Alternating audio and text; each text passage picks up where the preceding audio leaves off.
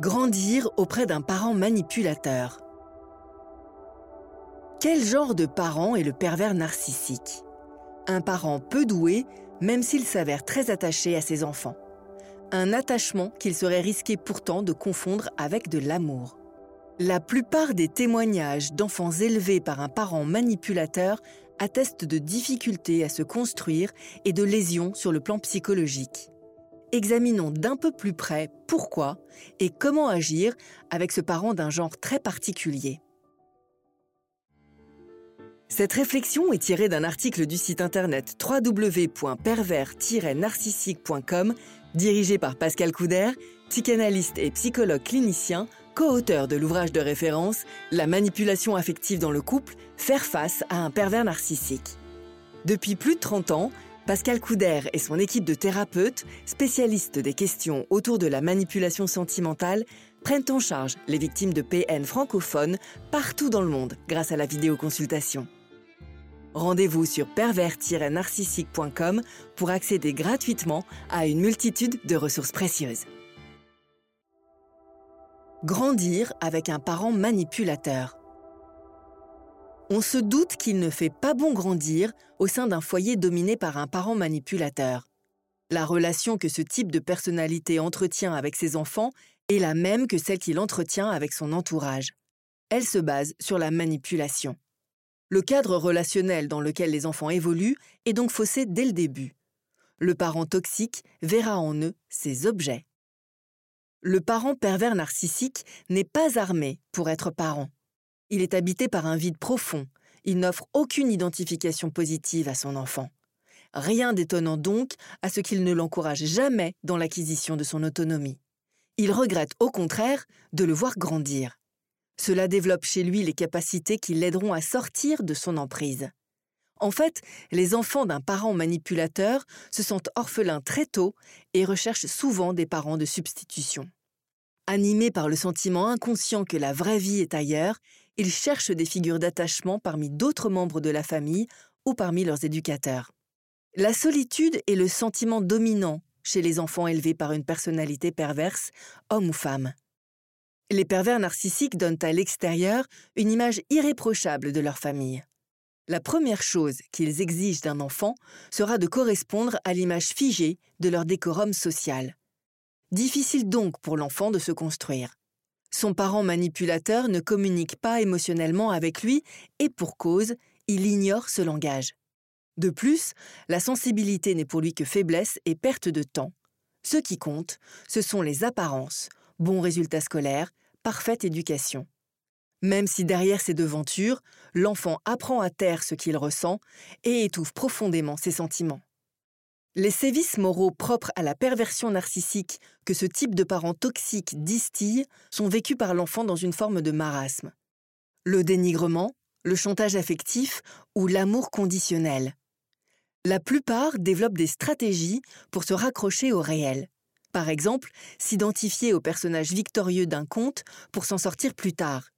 Mais il est difficile pour ces enfants de développer une personnalité car ils tentent plutôt de survivre. Le parent manipulateur, lui, éprouve un fort attachement pour ses enfants, surtout lorsqu'ils sont dotés d'une sensibilité très vive ou qu'ils acceptent facilement la soumission. Car l'innocence fait office de faille. Ces parents peuvent y asseoir une toute-puissance qui leur permet de survivre sur le plan narcissique. On peut se poser la question de la violence au sein des foyers dominés par une manipulatrice ou un manipulateur narcissique. Or, elle n'est pas apparente car elle demeure avant tout psychologique. L'une des caractéristiques des manipulateurs est souvent de savoir déléguer leur basse besogne.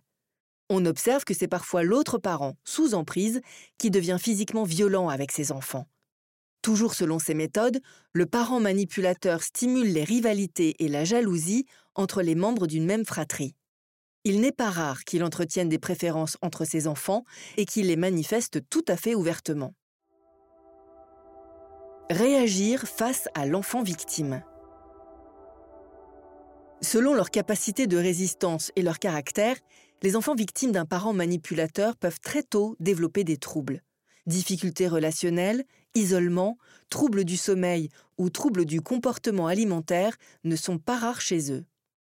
Quand les parents se séparent, le SAP ou syndrome d'aliénation parentale est fréquent, car les manipulateurs n'aiment pas lâcher leur proie. Ils n'aiment pas non plus perdre la face, ce qui explique que l'enfant acquiert alors pour eux valeur de trophée. Ils en disputeront pour cela âprement la garde auprès des tribunaux et joueront sans état d'âme sur le conflit de loyauté qui divise les enfants. De nombreux parents, séparés d'un pervers ou d'une perverse narcissique, se retrouvent souvent face à des enfants désorientés qui leur sont devenus complètement hostiles. Si l'enfant est en bas âge, il est parfois dressé à mordre et griffer son autre parent par son parent manipulateur. Ces situations nécessitent l'aide spécialisée d'un thérapeute avec un suivi à la clé. Il est difficile en effet pour un parent victime de faire face seul à cette situation. La grande loyauté des enfants vis-à-vis des deux parents interdit de dévaluer l'une ou l'autre de ces figures parentales. Une distance s'impose donc face aux événements sans renoncer pourtant à protéger son enfant. De plus en plus de thérapeutes s'intéressent aujourd'hui à l'équilibre de ces enfants déchirés dans ces conflits de loyauté. L'approche de la thérapie cognitive d'Aaron Beck préconise en particulier le développement de l'esprit critique de l'enfant. Il se fait au travers d'une approche distante, objective et positive des choses. Elle invite les parents à relativiser en insistant sur la capacité critique de l'enfant qui doit être développée, mais en toute neutralité. Attaquer un parent manipulateur ne sert qu'à renforcer la loyauté de l'enfant vis-à-vis de lui. Mieux vaut opposer une définition saine de l'existence sans s'opposer frontalement au pervers. Faire ressortir à l'enfant avec patience de quel côté se situe l'amour et l'équilibre dans sa vie serait donc la meilleure alternative. N'hésitez pas à vous faire accompagner par des thérapeutes spécialistes de la question de la perversion narcissique. Rendez-vous sur www.pervers-narcissique.com et trouvez-y de nombreux conseils sur comment gérer la séparation, comment gérer l'après, la reconstruction, et vous pourrez également rentrer en contact avec un membre de l'équipe. Ne restez pas seul. Merci d'avoir écouté ce podcast. Rendez-vous très prochainement pour un nouvel épisode. N'hésitez pas à vous abonner pour ne rien manquer des prochaines publications. À très bientôt.